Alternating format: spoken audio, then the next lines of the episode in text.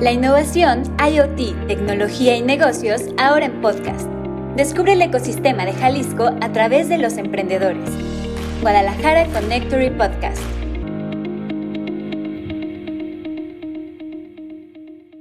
Hola, buen día y bienvenidos a una emisión más del podcast de Connectory. Estamos súper contentos de que nos acompañen. Estamos también ya en la tercera temporada de este podcast y nos da muchísimo gusto que sean parte, que les gusten las historias que transmitimos a través de estas emisiones. Y bueno, pues antes de comenzar, quiero eh, darle las gracias a las chicas que están aquí en los controles. Es Ana González y también nos, nos acompaña Andrea Lomelí. Mi nombre es Verónica Rodríguez y vamos de lleno al tema del día de hoy. Este mes quiero contarles que como saben, cada mes tenemos la edición de Connectory Talks. El mes pasado fue finanzas. Pueden checar todo lo que hubo alrededor de este tema en nuestro canal de YouTube o en nuestro website. Y eh, en este mes hablaremos acerca de inteligencia artificial. Para irnos adentrando dentro de este tópico, tenemos a un invitado que además de que nos compartirá acerca de su desarrollo profesional, pues hablaremos también de, este rubro de la tecnología. Su nombre es Víctor Moreno y me da muchísimo gusto recibirlo aquí. ¿Cómo estás, Víctor? Gracias, gracias, muy bien. Este, honrado por esta invitación. Gracias. Bueno, muchísimas gracias. Ya hablábamos fuera del aire con Víctor acerca de cuál es eh, como la necesidad de este espacio, cuál es como la finalidad de compartir y de Connectory eh, forma o, lo que buscamos nosotros es crear una comunidad de, apasionados por la tecnología, pero también de apasionados por el emprendimiento. Entonces hay como muchas temáticas aquí que resultan interesantes para las personas que nos escuchan. Entonces, ¿qué te parece si comenzamos a platicar desde el principio de tu historia profesional, cuando estabas más joven? Qué es lo que tú estudias, cuál es como tu primer acercamiento universitario y qué es lo que te lleva a tomar esa decisión. Ah, bueno, fíjate que cuando yo estaba estudiando la preparatoria, eh, o más bien la, secundaria, todavía no tenía eh, como algo en especial en lo que yo quisiera, lo que yo iba a enfocarme, ¿no? Pero mi mamá eh, conocía a ciertas personas con las que trabajaba en ese momento que habían estudiado en una escuela y que, digamos, les iba bien profesionalmente, ¿no? Eh, no conocía mucho ella de esa escuela, pero sabía que ellos habían estudiado ahí. Y esa escuela, eh, pues en su momento era muy popular, no sé si hoy en día lo sea tanto, está aquí en, en Guadalajara, es el, el CETI Colomos. Ah, sí. Y eh, ahí después de la preparatoria, una persona eh, puede entrar ahí y estudiar una carrera técnica, o sea, cumple con su preparatoria, más bien termina en la secundaria. Sí, eh, es como una prepa técnica, ¿no? Ajá, eh, se cumple la preparatoria y aparte se le suma una, una carrera técnica. En su momento salías con, con, el título de tecnólogo, tecnólogo en, en, una carrera, ¿no? En mi caso, yo escogí una carrera porque entré ahí, eh, fue, digamos, parte de, eh, como influencia de mi mamá, me dijo, mira, a estas personas que yo conozco, eh, pues creo que les va bien, les cayó bien haber estudiado en esa escuela, entonces, ¿por qué no lo intentas tú? Sí, pero tú ya tenías cierta afinidad por temas relacionados con estos rubros o, no? hasta, en hasta ese momento, no mucho. sabía yo que la era de la computadora estaba empezando y era indispensable, o sea, era como que cuando decíamos que las personas que no sabían leer y escribir eran como analfabetas, más bien era cuando se empezaba a decir las que no sabían usar una computadora eran las personas que iban a ser los analfabetas del futuro. Entonces, yo dije, bueno, esta carrera eh, está basada en, informática, en computación, creo que me conviene eh, echarle un vistazo. Entonces, eh, decidí y estudié la carrera ahí en, el CETI Colomos y, estudié la carrera de tecnólogo en informática y computación. Y cuando llegas a esta carrera, ¿sí es lo que te imaginabas? ¿Te gusta? Dices, sí, ya encontré como una pasión aquí o cómo fue como esa travesía para ti, además de, verlo de cierta forma estratégicamente, ¿no? ¿Cómo es ya después? Sí, eh, al principio no sabía a lo que me, me iba a enfrentar. Eh, no fue muy fácil, la verdad, porque lo que tiene o lo que tenía en ese momento el plan de estudios de esa carrera, que son como, como muy particulares, llevas la, la carga académica de una preparatoria como cualquier otra, pero sin embargo el plan de estudios es muy parecido o incluso un poco más amplio de lo que lleva una ingeniería. Entonces, eh, a una temprana edad, donde ya tienes a lo mejor, no sé, 15, 17 años, vas empezando, pero empiezas a ver temas que ya se ven en una ingeniería, Sí. O sea, no es tan fácil. Eh, entonces, eh, fue un tanto complicado, sí, sí recuerdo que fueron muchas noches de estar desvelándose, estar trabajando en muchas cosas, pero al final creo que valió la pena. Este, estudiar eso eh, se me dio. Ahí fue realmente cuando mi primer contacto con, con la programación. Nunca lo había tenido antes. Ahí, ahí- realmente en esa escuela fue cuando me enseñaron a escribir mi primer programa. Mm, Sí. Y con el tiempo me di cuenta de, de que se me daba, de que no era tan malo. Entonces decidí eh, continuar ese camino y ya posteriormente estudié una ingeniería. ¿Y qué, qué estudias? Ingen- ¿Qué ingeniería decides estudiar? Eh, una opción era eh, quedarme ahí, en esa escuela, y otra opción era ver qué otras opciones, qué otras universidades aquí en la ciudad este, había. Y ahí eh, sí había opciones, pero estaban muy enfocadas en electrónica. Mm, ok. Eh, la carga que yo llevé, aparte de la programación, tenía una carga un tanto robusta por la electrónica, pero nunca fue eh, como de mis grandes gustos estar en la circuitería. Ok. Eh, me gustaba más estar en la computadora y dándole instrucciones de qué era lo, Sí, lo que debían hacer. el desarrollo, ¿no? De, Ajá. Y para mí era un poco desesperante andar armando, digo, la verdad, era un poco desesperante estar armando circuitos, este, poniendo cables, que se me quemaba esto, que se me, se me quemaba lo otro. José, igual ahí identificaste en qué área no eras eh, tan hábil, ¿no? Que también es súper Sí. importante tener como ese- esa definición, porque a veces ah, cuando no estás tan adentrado en estos temas de ingeniería, no sabes la cantidad de ingenierías que hay, es como la cantidad de licenciaturas que hay, ¿no? Ajá. Y no todos son hábiles en todo, entonces qué interesante o qué importante saber o decir, esto es lo que a mí me- este es el camino que yo quisiera tomar, ¿no? Entonces, a partir de ahí dices, los circuitos no es lo mío, no es lo mío, quiero más yo el desarrollo, ¿no? Sí, digo, e- es una disciplina interesante. Al final, las dos atacan hacia un mismo objetivo, pero por caminos diferentes, ¿no? Claro. Pero sin embargo, no- nunca fue como de, de mi agrado y, y me gustó más el lado de- del software. Entonces, había opciones de continuar en esa escuela, pero tenían mucha carga de electrónica. Entonces dije, eh, creo que aquí no es, ¿no? Ujú. Y ya empecé a ver otras opciones aquí en la ciudad y, y, pues estudié en otra universidad, ¿no? Y entonces, ¿qué ingeniería? Eh, yo estudié ingeniería en sistemas computacionales. Ok. Y ya cuando llegas, porque justo comentabas, ¿no? Que en la, en esta oportunidad de estar en SETI, pues fue como un, digamos, la bienvenida, ¿no? A este rubro, a este mundo. Pero ya en, a nivel universitario, ¿a qué retos te enfrentas? Porque supongo que ya cambia, ¿no? Incluso como la perspectiva, ya no es la prepa, o sea, ya es una, una carrera, eh, la exigencia. ¿Cómo fue para ti esa experiencia ya estar en el desarrollo o el inicio de tu desarrollo profesional? Fí- Fíjate que es, es un, es un tanto curioso y yo creo que si a personas de mi generación les preguntas eh, qué, es, qué fue más fácil, si cursar una ingeniería o haber estudiado la carrera de tecnólogo, muchos van a coincidir en que fue bastante más pesado haber estudiado eh, la carrera de tecnólogo. Ok. Y eso tal vez se debe a, a la forma de trabajo que tenían las academias y los maestros de, en aquel entonces, este, la escuela, porque era eh, mucha carga de trabajo, muchas tareas, desde las áreas básicas hasta las que ya eran propias de tu carrera.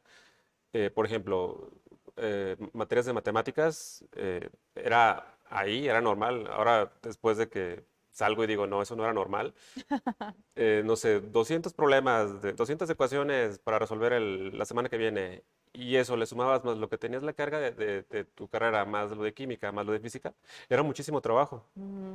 Eh, muchas personas que entraron no terminaron, o sea, no, mi generación, ¿no? Y es por lo mismo, porque era muy pesado. Eh, sin embargo, pues como a mí me gustaba la carrera y, y, pues no tenía como otras cosas que hacer, este, pues estaba completamente dedicado Ujú, a eso, sí. ¿no? Pero eh, sí había muchas similitudes con, con la ingeniería, eh, o sea, muchos temas que eh, sí eran iguales, porque te digo, el plan de estudios era parecido. Eh, digo, no estoy, ah, no quiero que cuando alguien escuche esto se asusten y de, no voy a entrar ahí a, a ese te- e- Es, es un, en su momento fue un buen reto. Pero Pero- es la perspectiva, ¿no? Verlo como un reto, no como Sí. tu peor pesadilla, ¿no? Sí, sí, digo, digo, la- las personas que, que, que lo terminaron o que terminaron esa generación, digo, este, o sea, sí costó, o sea, sí, sí cuesta trabajo, ¿no? Y con ese conocimiento que adquieres, la ingeniería no se me hizo tan difícil, porque ya traía unas Mm. bases más sólidas, ¿no? Y una estructura de estudio también muy integral y muy disciplinada, ¿no? Habría que decirlo Sí. también. Estu- ¿En qué universidad estudiaste? Aquí estudié en la Universidad del Valle de México. Ok, Es, es la que está a un lado de la ciudad judicial. sí. Antes era Unitec, luego la compró la, la red Lauret y se convirtió en, en VM. En VM. Entonces, dices, bueno, no es tan, no es tan complicado, atraviesas la ingeniería y terminas. O- ¿Y qué pasa después cuando, cuando terminas eh, esta ingeniería? Eh, mm, antes de que acabara la ingeniería, eh, yo estaba trabajando, digamos como que casi desde el inicio de la carrera. Conseguí un trabajo como tester, como haciendo pruebas de software. Entonces, trabajaba, digamos, en la mañana y en la tarde ya me iba a la universidad. Entonces, eh, se me hizo muy padre eso porque es como, como complemento este, a, a tu trayectoria, o sea, estudias, trabajas, sigues aprendiendo, ganas dinero. eh, eso lo Y haciendo. aprendes, ¿no? También Sí, ya de la vida real, como entre comillas. ¿no? Sí, sí, digo, son, ventajas que, que las personas pueden ir adquiriendo eh, antes de salir al, al mercado laboral, pues bueno, cuando ya terminas la, la carrera, Claro. ¿no? Eh, y ya que salgo la, la universidad, eh, dejo ese, ese trabajo que tenía de, de tester que era eh, medio tiempo y luego ya empiezo a tomar otros roles más, más de desarrollo de tiempo completo, ¿no? Ok. ¿Y a qué, o sea, qué es lo que comienzas a hacer o en qué empiezas a trabajar? Uno de los contactos, de los, de los primeros contactos que tuve con, con empresas ya, ya grandes fue Intel. Aquí también, bueno, aquí están casi todas las, las empresas de, Sí, de- de cual. Silicon, ¿no? Sí. O ya vendrán las, las que falten. Eh, y estuve en Intel, eh, pero no el Intel de hoy que ya lo tenemos con su propio site que está allá por el, Akron. por el estadio Akron. ¿no?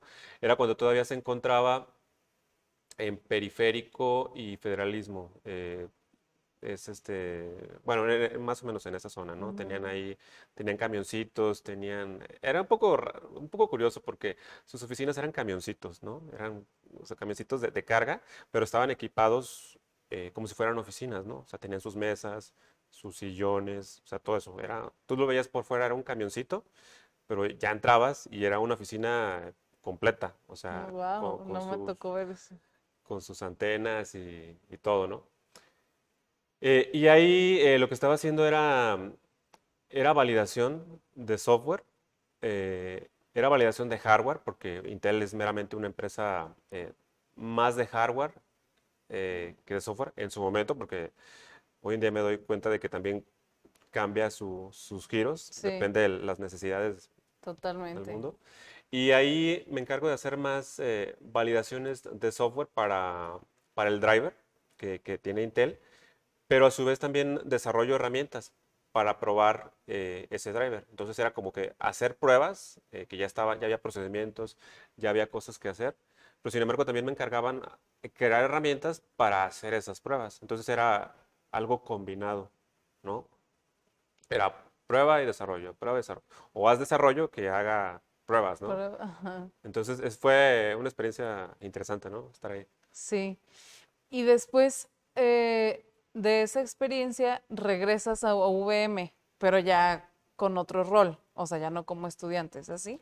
Eh, en VM eh, hay, el otro campus que, que hay aquí, que es el campus sur, si no, si no me equivoco, eh, una, tenía una incubadora de negocios donde los alumnos podían empezar a hacer proyectos. Eh, ya se pagaba, o sea, ya, ya había clientes y, y, pues era trabajo realmente, ¿no?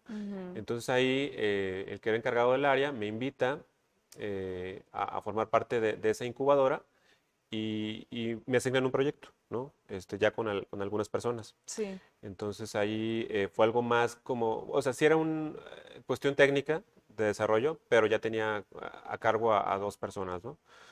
Eh, trabajaba más entre desarrollo y arquitectura y ahí estuve un tiempo también, ¿no? Trabajando.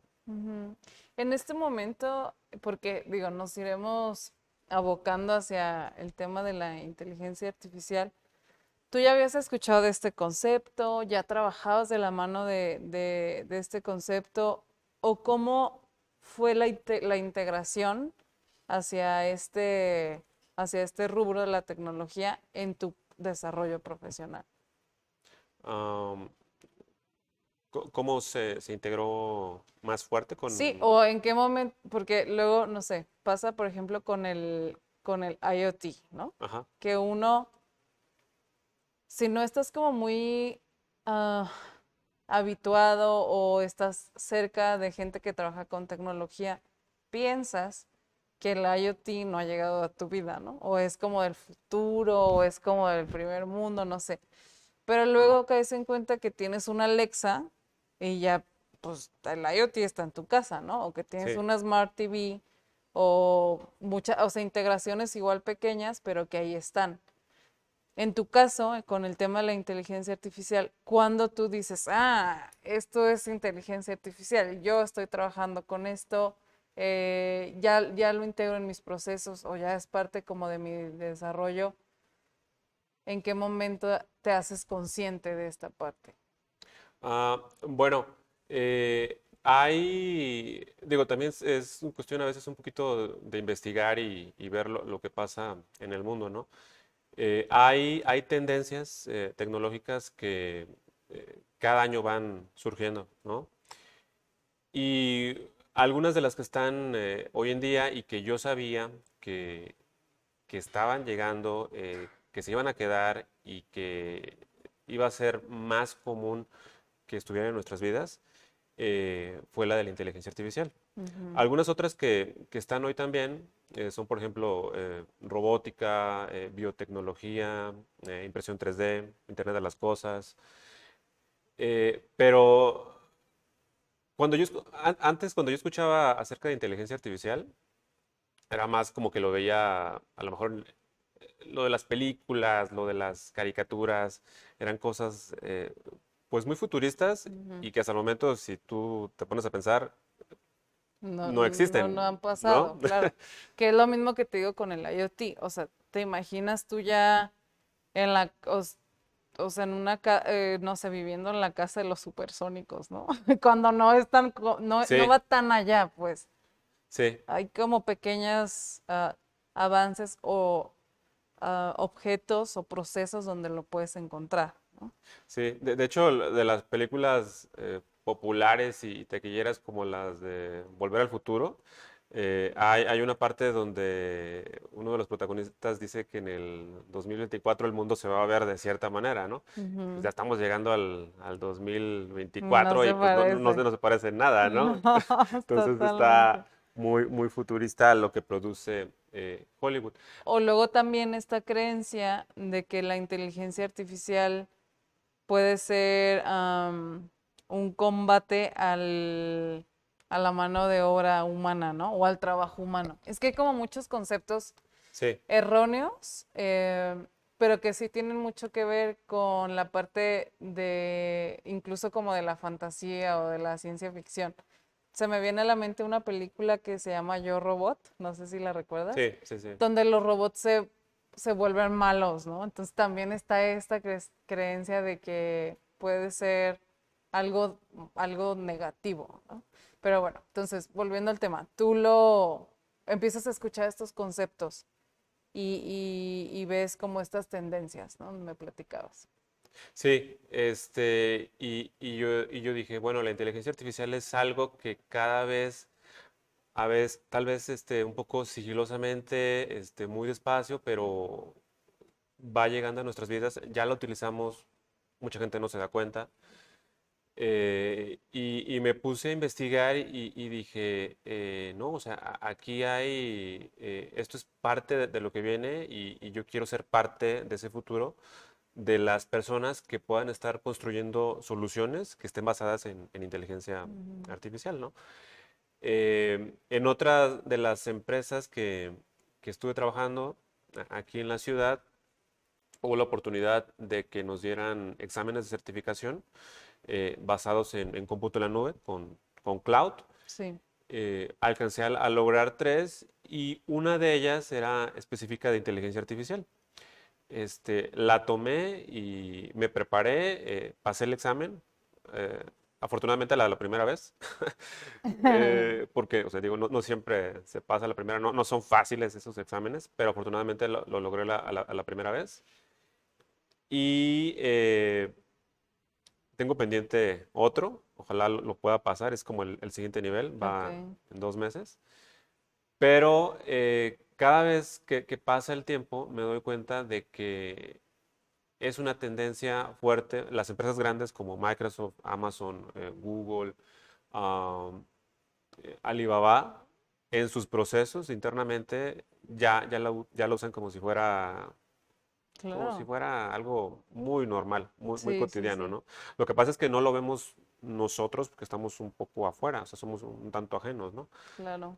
Eh, o empresas más pequeñas, o sea, no le ven exactamente el futuro, pero sin embargo, o sea, sí lo hay, ¿no? Hay un, hay un montón de rubros, ¿no? Claro. Si alguien aquí nos estuviera escuchando y dice, a ver, ¿qué es la inteligencia artificial? ¿Tú cómo definirías este concepto de forma muy sencilla?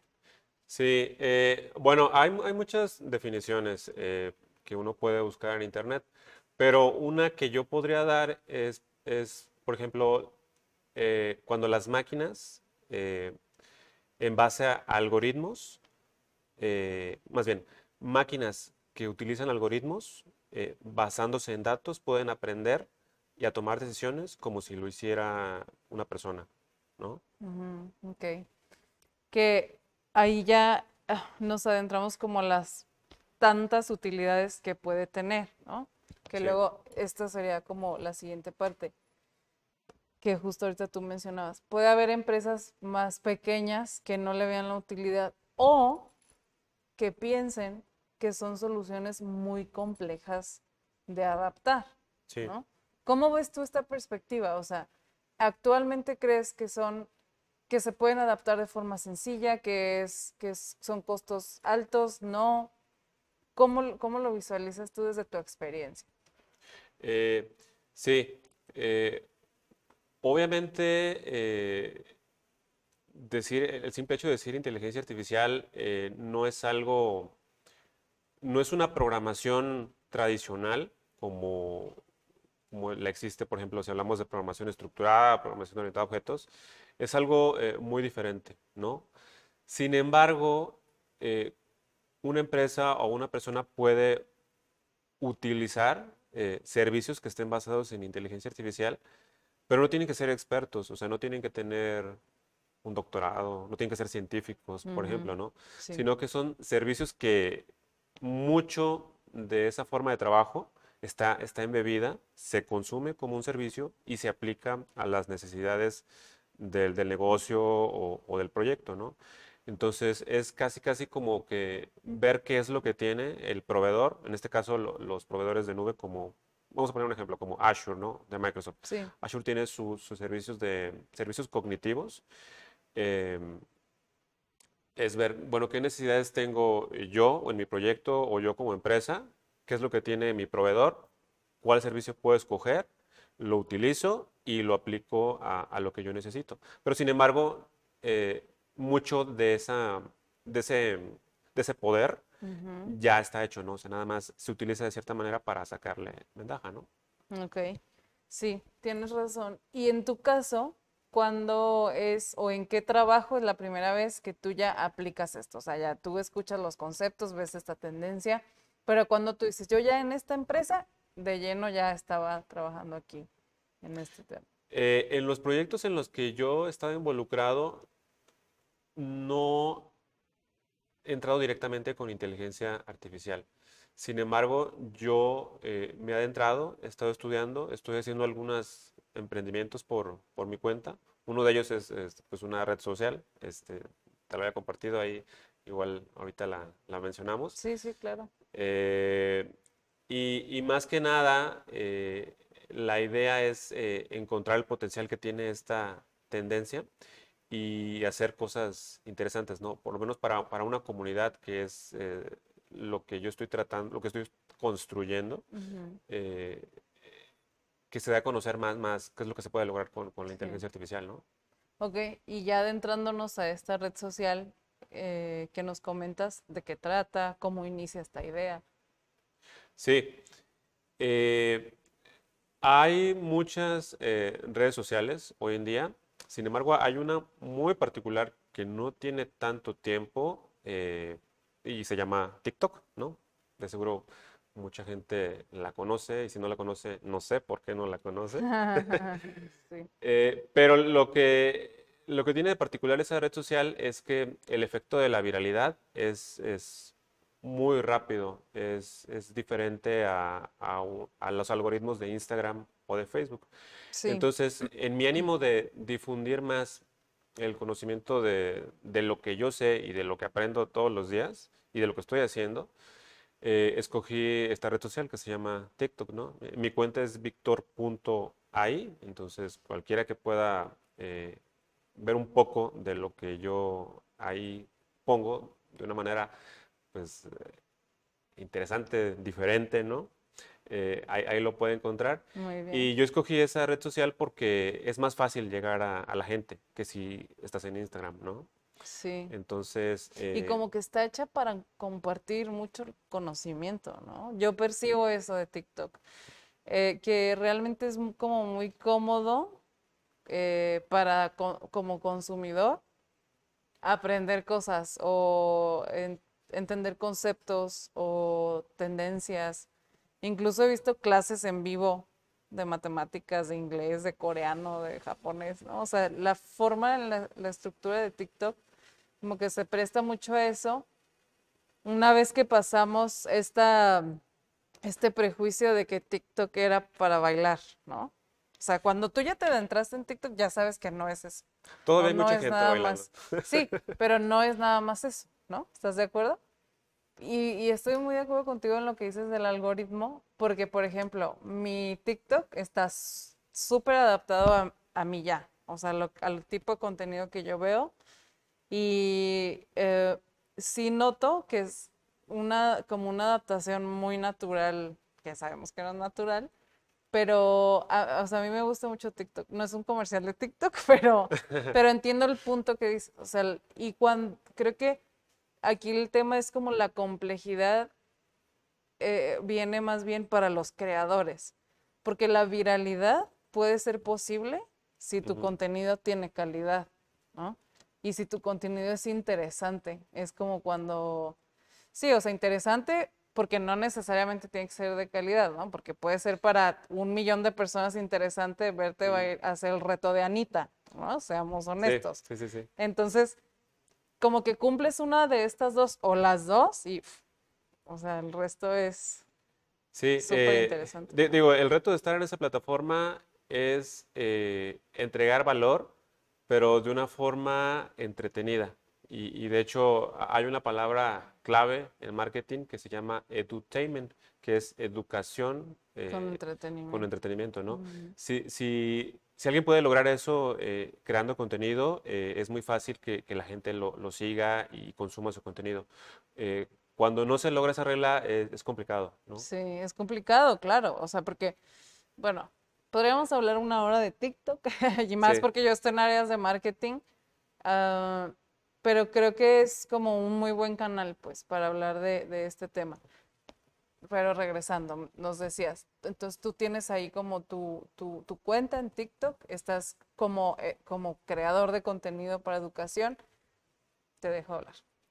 Sí, eh, y bueno, más que nada ahí son, son pequeñas cápsulas que, que grabo, eh, hablo de, de conceptos de inteligencia artificial, de cosas prácticas que ya se pueden hacer, eh, de servicios, de, ya están ahí, son, son, públicos, algunos están como demo.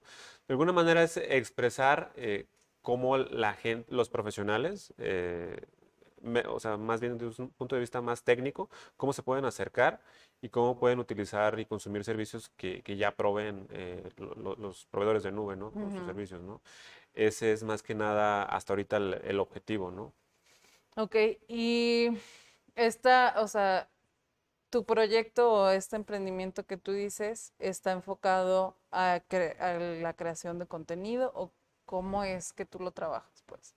Sí, eh, digamos que yo estoy tratando de programar, de, de, producir contenido este, lo más que pueda, porque no es fácil.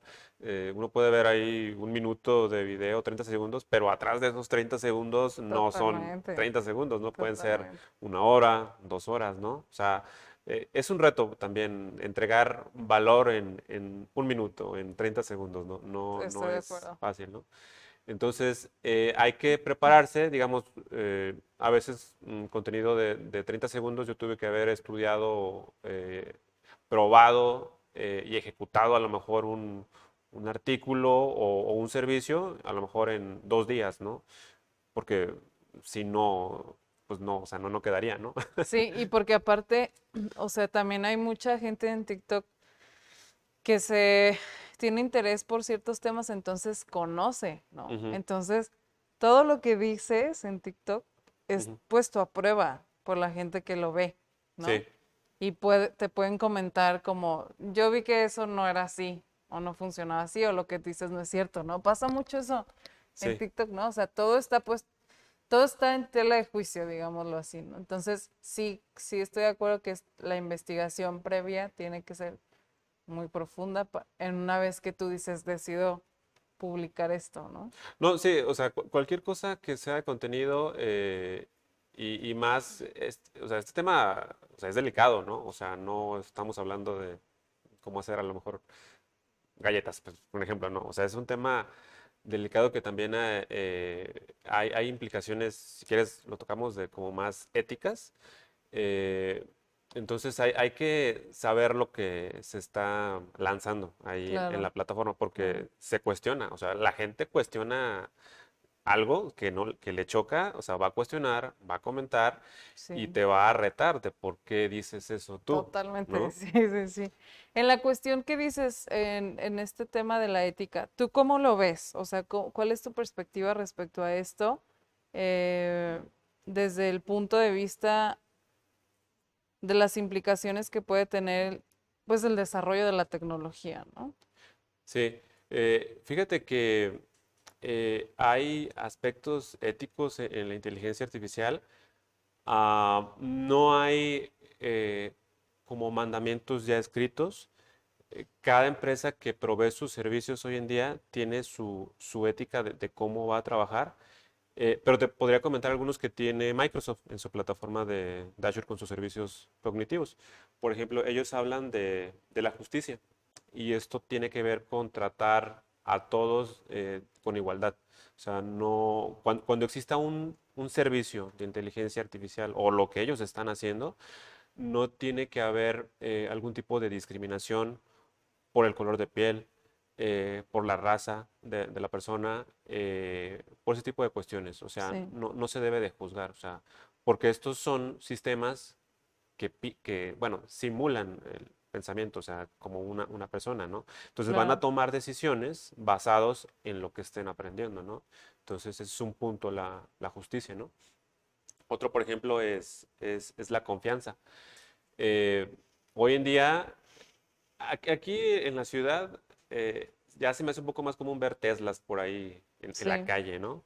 Son carros autónomos, pero sin embargo, para que un producto como esos ya salga a, al mercado, ¿cuánto, ¿cuántos tipos de pruebas no tuvieron, que, no tuvieron que existir antes para que eso ya saliera? Entonces, ¿dónde está la confianza o el grado de confianza de que tu producto, eh, o sea, no va a ser un daño por ahí, de que se le atraviese una persona y no, no, no se programó o no, o no aprendió como Sí. debería y cayó, ¿no? Que sí ha habido varios incidentes en la historia de Tesla, ¿no?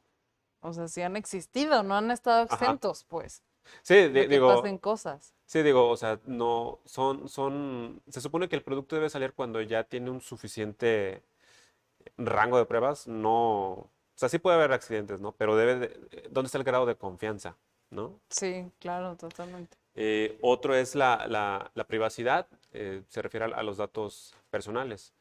Eh, por ejemplo, si nos vamos a Alexa, Alexa, el, el asistente personal, yo tengo uno, de hecho, eh, todo lo que yo le digo no es como que lo escuchó y ya, no, eso se guardó, se guardó en un servidor, en algún, algún proveedor, Sí. y esos son datos que yo estoy eh, proveyéndole, ¿no? Entonces, ¿cómo utiliza la, la empresa que, que ofrece ese servicio mi información? O sea, ¿qué va a hacer con ella, no? Que ese es un tema súper interesante en el tema, por ejemplo, de marketing, porque en marketing se habla de un concepto que es ah, marketing por proximidad, ¿no?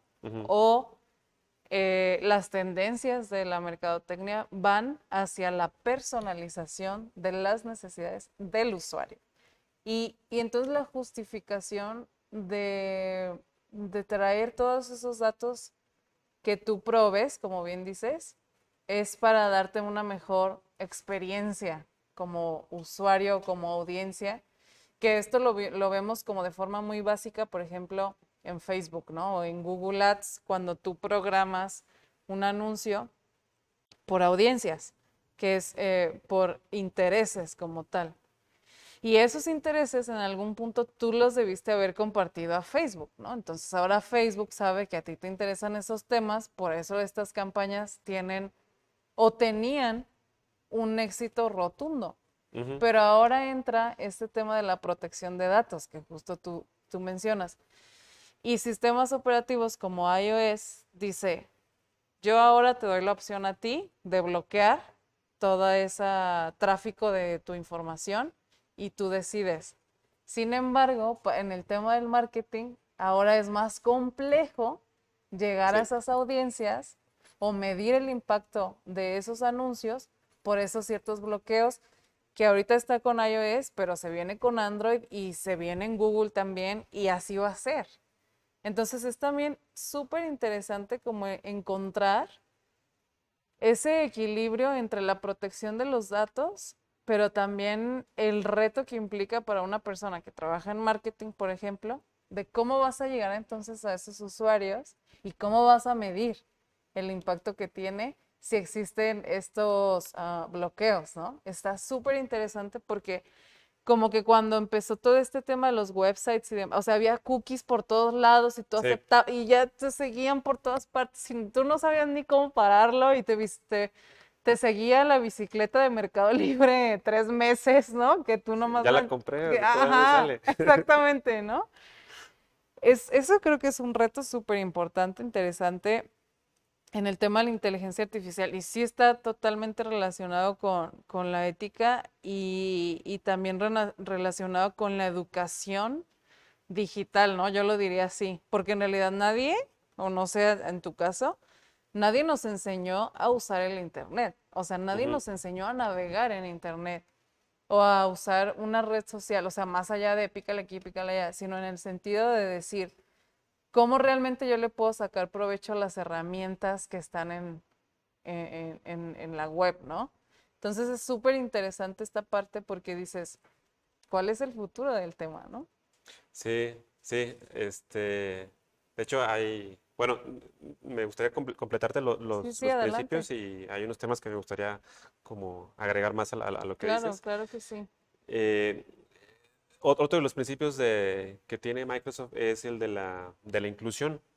Eh, pues hoy en día tú también te puedes dar cuenta que está muy, vivo el, el tema de, de Be Pride, este, I'm Sí. Proud, ¿no? Eh, esas, digamos que son, son pequeñas eh, minorías que están aquí en la sociedad que, pues, no, digamos que para bien o, o para mal, depende como, como quien lo quiera ver, eh, hay, hay ciertos derechos y ciertas cosas que no se les han otorgado, ¿no? Entonces, cuan- en estos servicios de inteligencia artificial, eso tampoco debe de pasar. O sea, no, no debe de haber un, un prejuicio eh, por la persona si tiene algún tipo de orientación eh, sexual o diferente, o a lo Sí. que podríamos considerar como convencional eh, y cosas por ese estilo, ¿no? Entonces, también eso se debe de cuidar, ¿no? Y eh, otro que es el de la, de la transparencia, ¿no? Eh, transparencia se refiere a que los usuarios que consuman eh, lo- los servicios de inteligencia artificial deben de ser conscientes de las limitaciones que tienen. No, no pensar que porque los servicios aprenden solos van a resolver todo, todo tipo de problema, ¿no?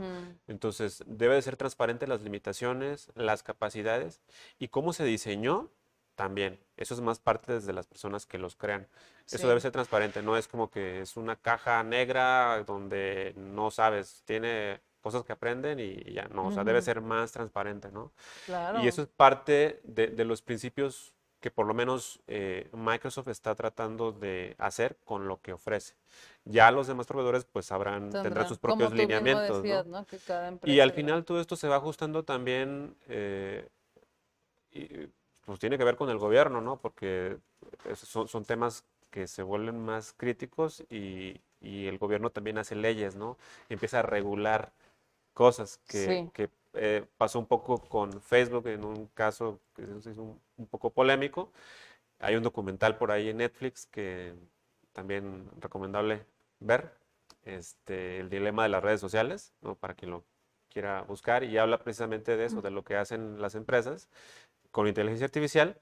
Eh, bueno, es que no voy a platicar la, la serie, pero en resumen es eh, cosas que estaban haciendo las empresas, que algunos de los gerentes, trabajadores que estaban ahí, no les parecían exactamente éticas, entonces decidieron abandonar los proyectos, se unieron, eh, hicieron peticiones al gobierno para que legislaran nuevas reglas de cómo se debe de jugar este nuevo tablero en el que vamos entrando, ¿no? Sí, claro. Eh, Que en el tema de la legislación siempre viene, pues, muy rezagado, ¿no? Porque la Sí. tecnología avanza rapidísimo y el gobierno está como atrás todo el tiempo, ¿no? sí, muy lento, pero ahí está. Sí. Siempre, siempre va a estar, ¿no? Siempre, siempre va a estar ahí, ¿no?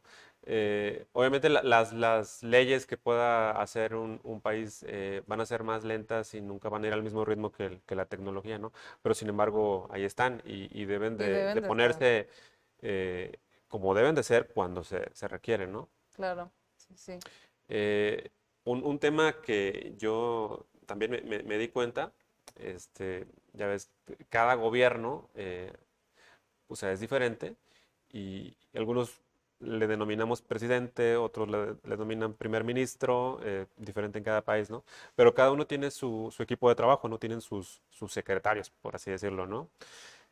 Em, hay, hay un país que tiene un, un secretario o un ministro, vamos a hacerlo un tanto especial, ¿no? No, no muy poco común, eh, no muchos gobiernos lo tienen.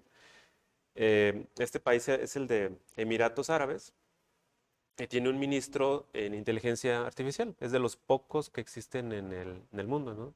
Entonces, este país eh, dice o, o- o sabe, es- esto es importante, se le debe tener cuidado y nombra a una persona que se llama Omar bin Sultan y es el ministro de inteligencia artificial de los Emiratos Árabes. Entonces, ¿de qué se encarga él? Eh, pues bueno, de gestionar el futuro de lo que en su país le concierne a esa tendencia, de lo que se está haciendo y cómo se va a ir regulando, ¿no? Entonces, son figuras públicas que empiezan a aparecer desde el, vamos a decir, desde la- la- desde el gobierno, ¿no? Algunos países ya se lo toman más en serio, eh, países un poco más desarrollados tal vez, Sí, pero eh, que en algún momento también se lo pueden adaptar otros países, ¿no? Claro, es un gran ejemplo a seguir, ¿no? Que exista y te habla de la importancia del tema, ¿no? Totalmente, o sea, no es casualidad que precisamente esa posición esté ahí. Pero bueno, Víctor, fíjate que estamos ya a punto de cerrar. El tiempo es lo único que nos, nos limita aquí en este podcast. Sin embargo, quiero compartirles que Víctor va a ser uno de nuestros speakers en el Connector Talks que les comentaba al inicio, será de inteligencia artificial. Entonces podremos complementar algunos de estos conceptos. Como saben, siempre estas sesiones tienen un espacio de networking. Si ustedes quisieran conocer más acerca de Víctor y platicar con él, habrá el espacio. Y también normalmente dejamos en las notas del episodio el link de, contacto del invitado. Eh, también compartiremos este link del, podcast que comentas y pues dejaremos como la información ahí para que puedan ponerse en contacto contigo si es que quisieran continuar esta conversación. Entonces, nada más eh, para terminar, yo te preguntaría si hay una persona aquí que nos escucha que dice yo quisiera como conocer más del tema, adentrarme, además de, claro, súper recomendado eh, tu, cuenta de TikTok. ¿Qué otra recomendación crees que es ideal para iniciar en este, en este rubro? Ah, bueno, ah, me gustaría contestar este, adecuadamente esa, esa pregunta. Eh, digo, hay, hay muchas formas de, de, adentrarse en este tema. O sea, Internet es, es un medio donde podemos aprender prácticamente lo que sea. Eh, una, un camino pueden ser los libros, eh, adentrándose un poco más sin ser demasiado técnicos, más bien conociendo qué es, en qué consiste, dónde se aplica, qué se está haciendo. Eh, hay un libro que yo recomendaría que se llama 101 cosas que debes de saber de inteligencia artificial. Ese libro lo pueden encontrar en Amazon, la versión Kindle o la, versión física. Otra opción pueden ser las plataformas de e-learning, por ejemplo, eh, LinkedIn, eh, Pluralsight, ah, hay otro que se llama O'Reilly, eh, también ahí hay buenos cursos, aquí ya son, son más técnicos, aquí ya más bien es como hands-on, o sea, vamos a, hacer cosas con código.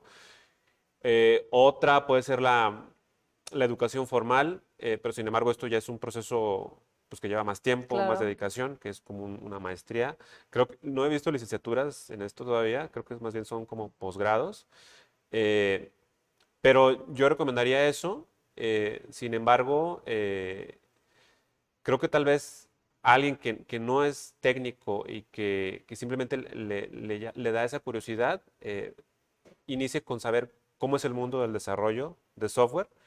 Y si le llama la atención eso, podría indagar más en cosas como, o en tópicos más avanzados como, como el de la inteligencia artificial. Sí, sí, sí.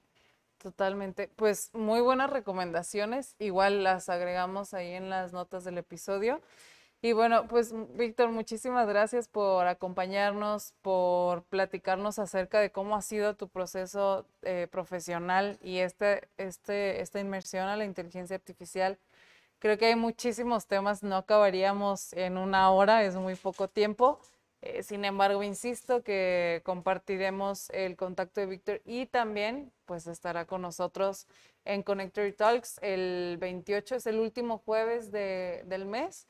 Empezamos a seis y media, es un evento totalmente gratuito, pueden venir, registrarse y ser parte de la comunidad de Connector. Bueno, pues muchísimas gracias por acompañarnos. Les recuerdo que estamos en la tercera temporada de este podcast. Gracias a Andrea Lomelí y a Ana González por acompañarnos en los controles de este episodio. Mi nombre es Verónica Rodríguez y nos escuchamos hasta la próxima. Muchas gracias. La innovación, IoT, tecnología y negocios ahora en podcast. Descubre el ecosistema de Jalisco a través de los emprendedores. Guadalajara Connectory Podcast.